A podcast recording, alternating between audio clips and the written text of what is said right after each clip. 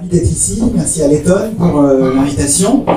J'espère que mon intervention vous mettra en appétit. Je lisais là le, le menu à bord du Marité. Vous allez avoir euh, de la tête de morue et des oiseaux de mer.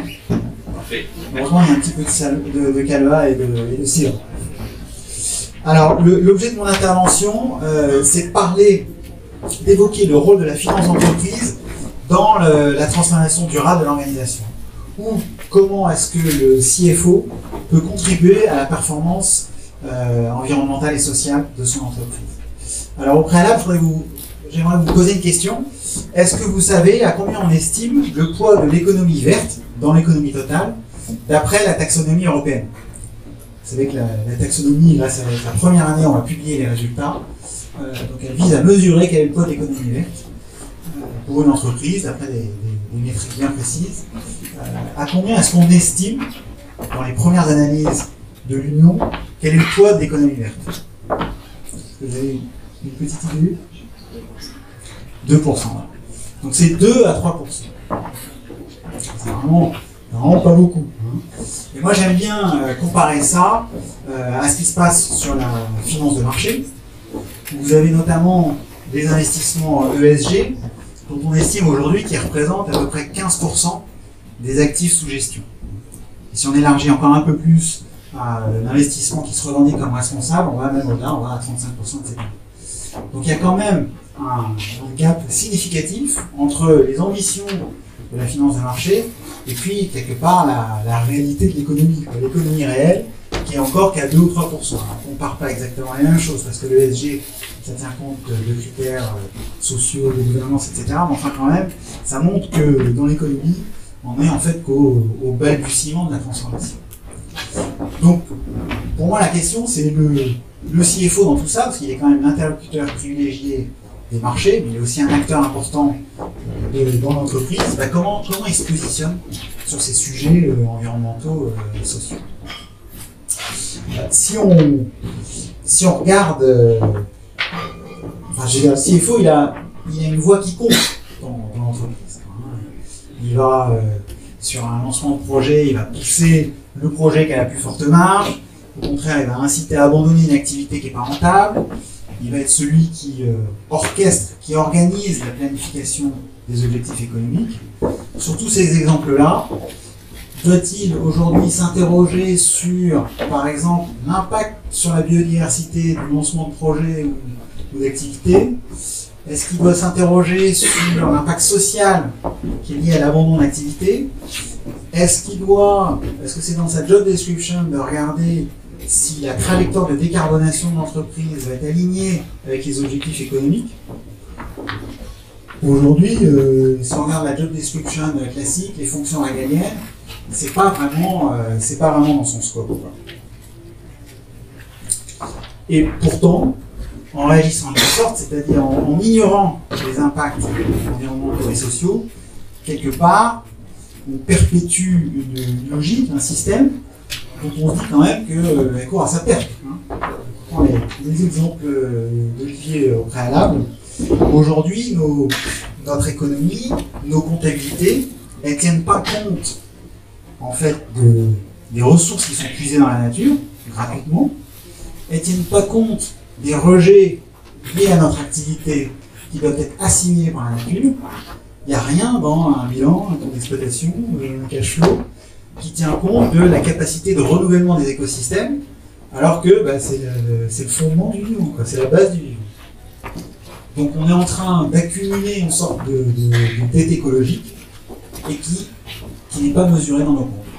Quelque part, on peut dire que nos comptes sont faux.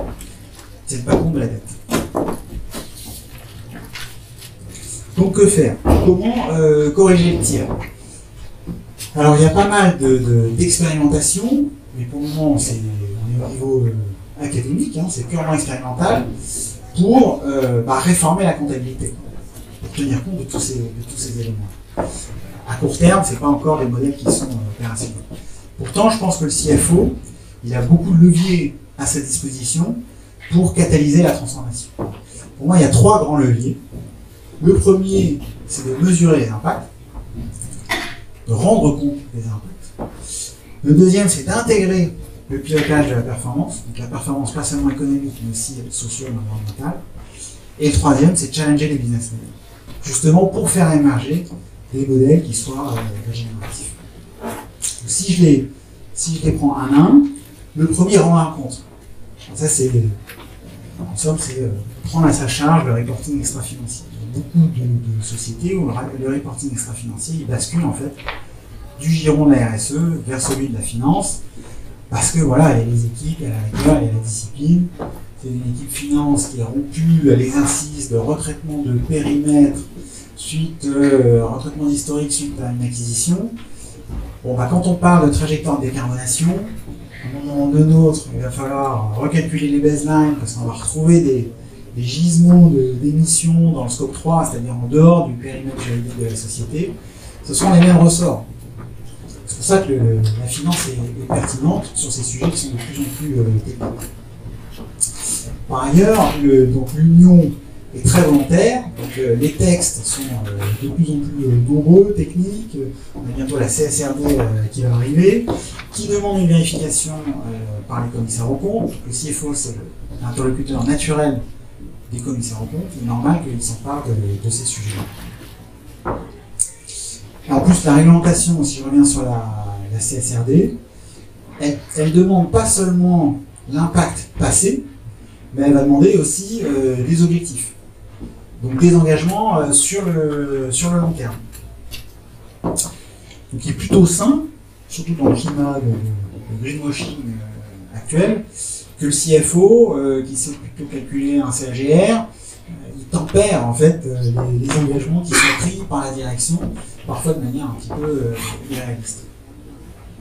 Alors, le, gros enjeu derrière tout ce reporting de durabilité, en fait, c'est le, financement.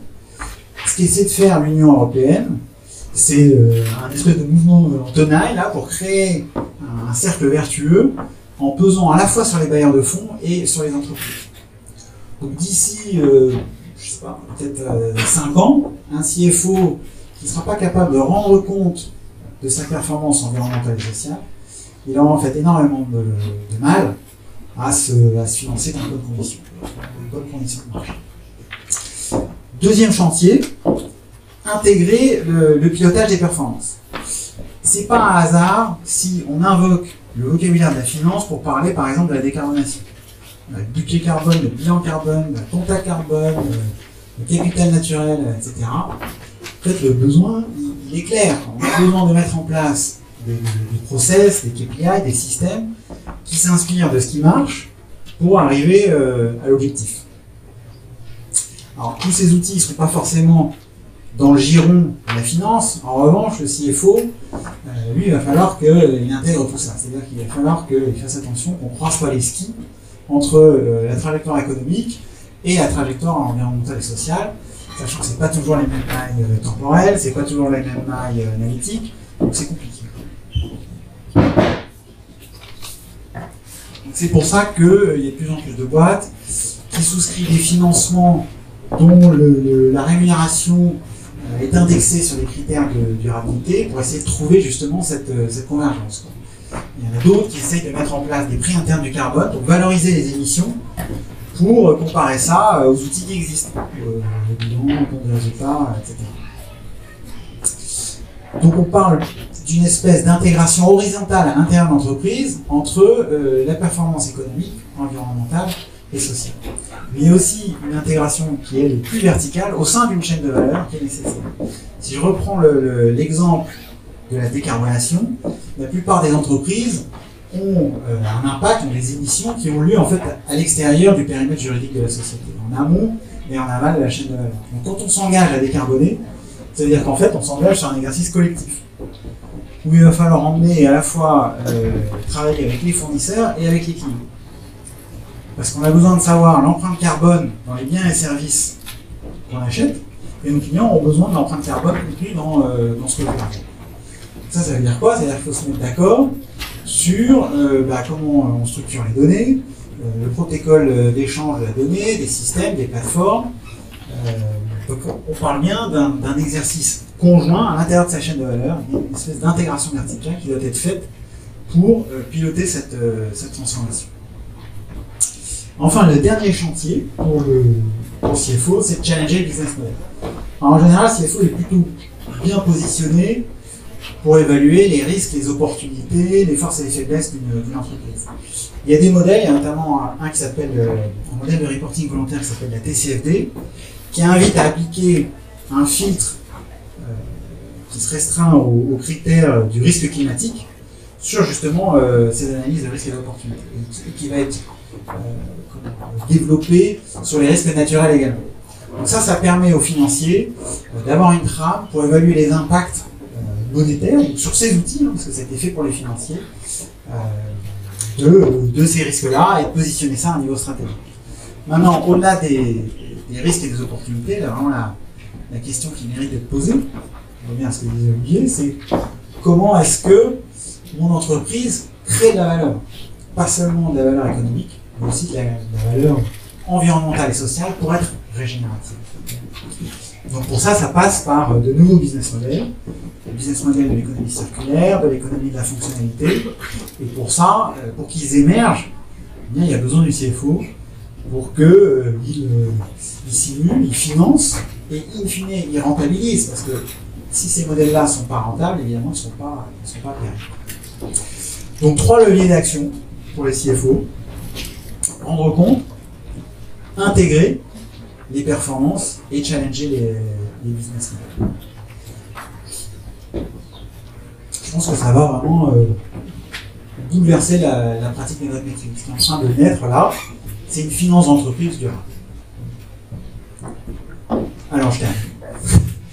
Euh, avec une petite anecdote, puisqu'on est euh, à Saint-Malo, euh, nos, ancêtres malouins, là, qui partaient euh, en Amérique du Nord, ont dû rencontrer les Odénosaunee. Les Odénosaunee, plus connus sous le nom des Iroquois. Et les Odénosaunee, ils ont une, valeur, ils ont une expression. Ils parlent de- des conséquences de leurs décisions sur la septième génération de leurs descendants. Quel impact ça va avoir sur la septième génération? Sur les enfants, les enfants, les enfants, les enfants, voilà. Fois. Donc voilà, je vous invite en tant que CFO DRH ou dirigeant à réfléchir aux conséquences de votre action professionnelle sur notre septième génération. Merci à tous.